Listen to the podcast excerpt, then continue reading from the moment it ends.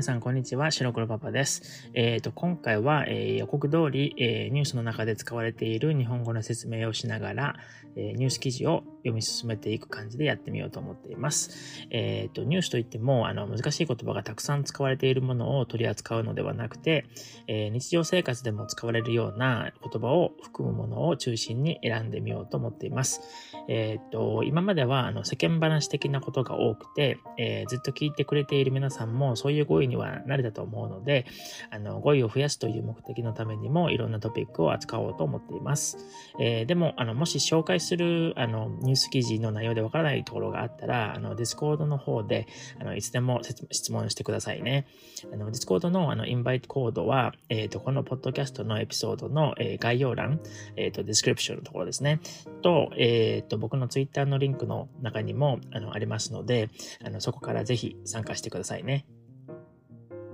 えニュースとかあのネット上の記事を扱うときは、基本的には次のような流れになります。えっ、ー、と、まず、えー、最近、えっ、ー、と、ほぼ毎日ツイッターでニュース記事を選んで、え元ツイートの部分、まあ、要約部分ですね。えそこに出てくる語彙の説明をしたりしてるんですけど、えっ、と、オニシャルポッドキャストでは、そのツイートした記事から毎回一つ選んで、えツイートの要約部分ではなくて、えっ、と、ツイートで、え引用されている元のニュースに使われている日本語を、あの、割と細かく説明するという感じでやっていこうかと思っています。それで、あの、元のニュースも、えー、音読しますので、えっ、ー、と、ニュース記事のリンクに行って、えー、見ながら聞いてみてくださいね。ニュース記事のリンクは、え、毎回エピソードの概要欄と、それぞれのツイートの中にも入れておきます。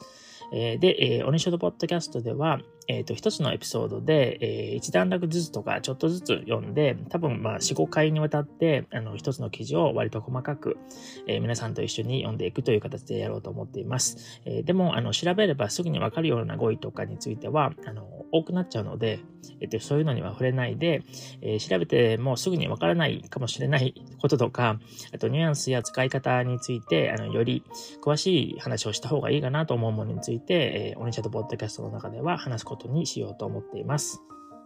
えー、とりあえずは、まあ、こんな感じのフォーマットでやってみようと思ってますけど、まあ、今後良くしていけたらいいなと思っています。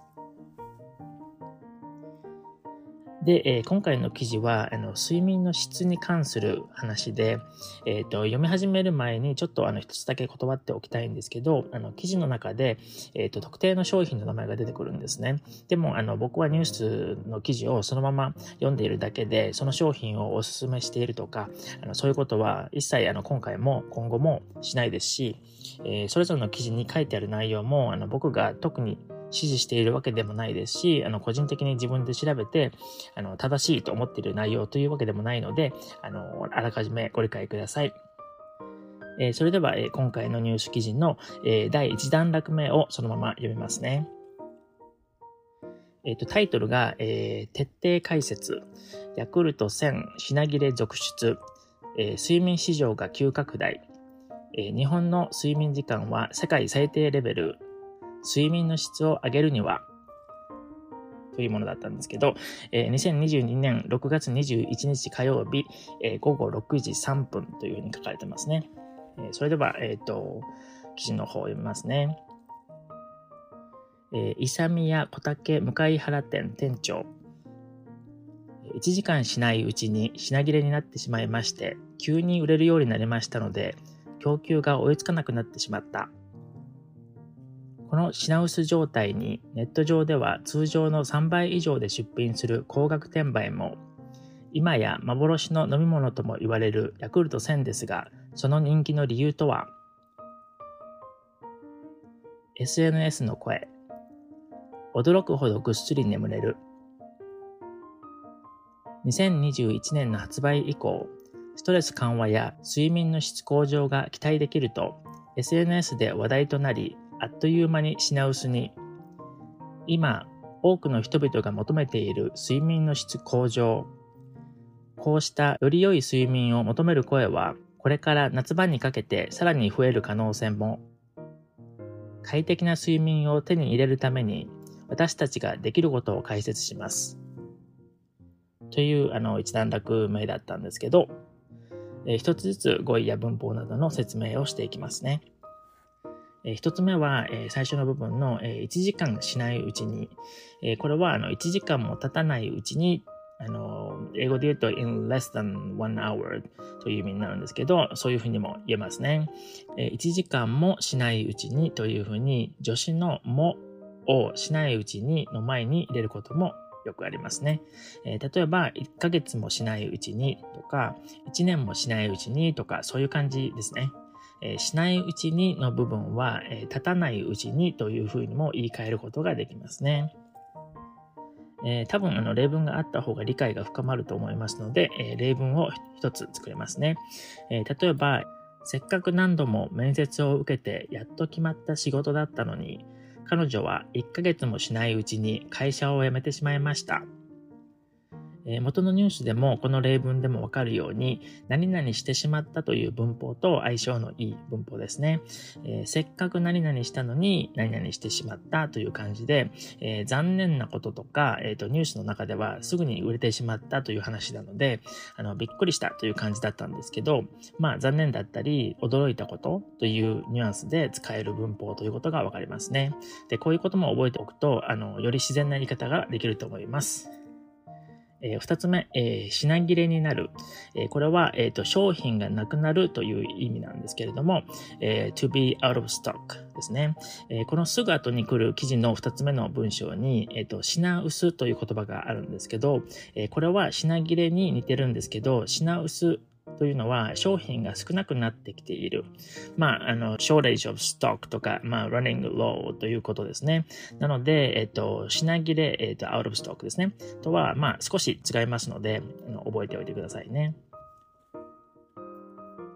えー、3つ目は、えっ、と、供給が追いつかなくなる。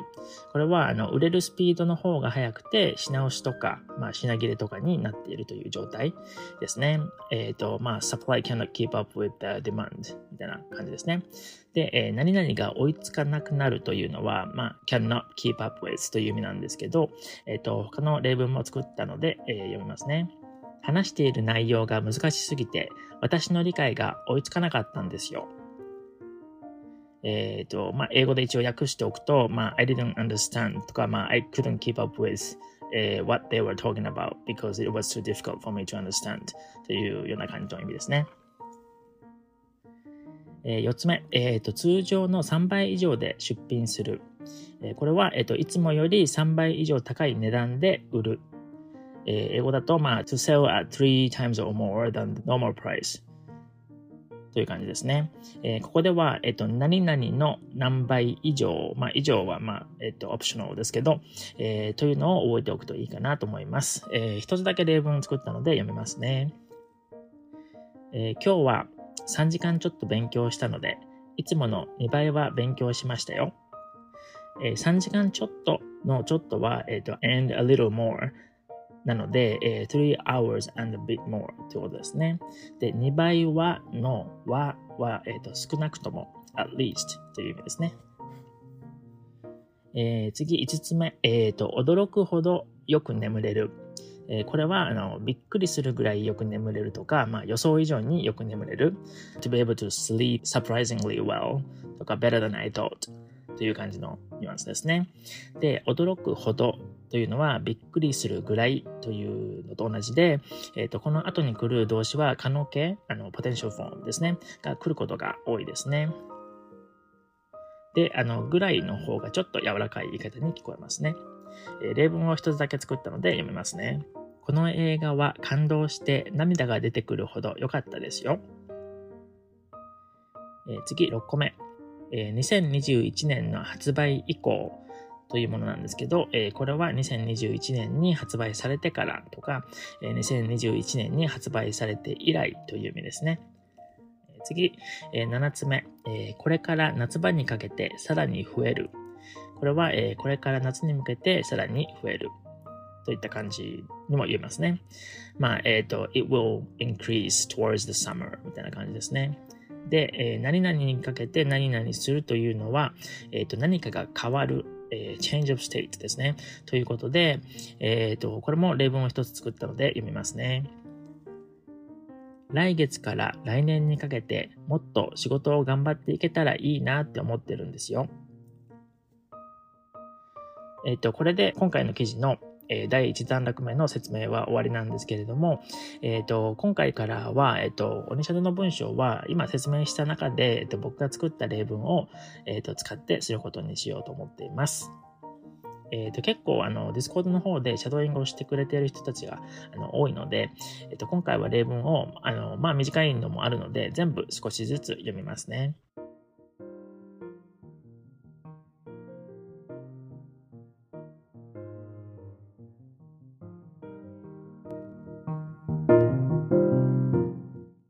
せっかく何度も面接を受けて、やっと決まった仕事だったのに、彼女は1ヶ月もしないうちに、会社を辞めてしまいました。話している内容が難しすぎて、私の理解が追いつかなかったんですよ。今日は3時間ちょっと勉強したので、いつもの2倍は勉強しましたよ。この映画は感動して涙が出てくるほど良かったですよ。来月から来年にかけて、もっと仕事を頑張っていけたらいいなって思ってるんですよ。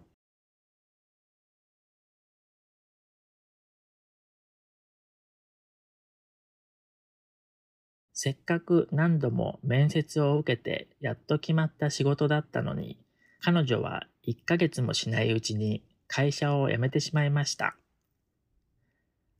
話している内容が難しすぎて、私の理解が追いつかなかったんですよ。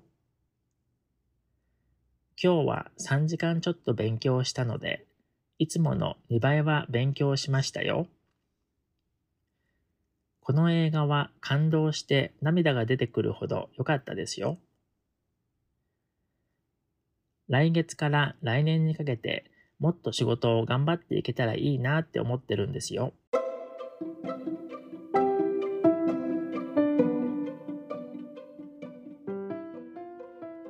えー、今回のオニシェドポッドキャストは以上になります、えー、次回も同じニュースの続きで語彙の説明をしていきますので、またぜひ続けて聞いてみてくださいね。えー、それじゃあ、またね。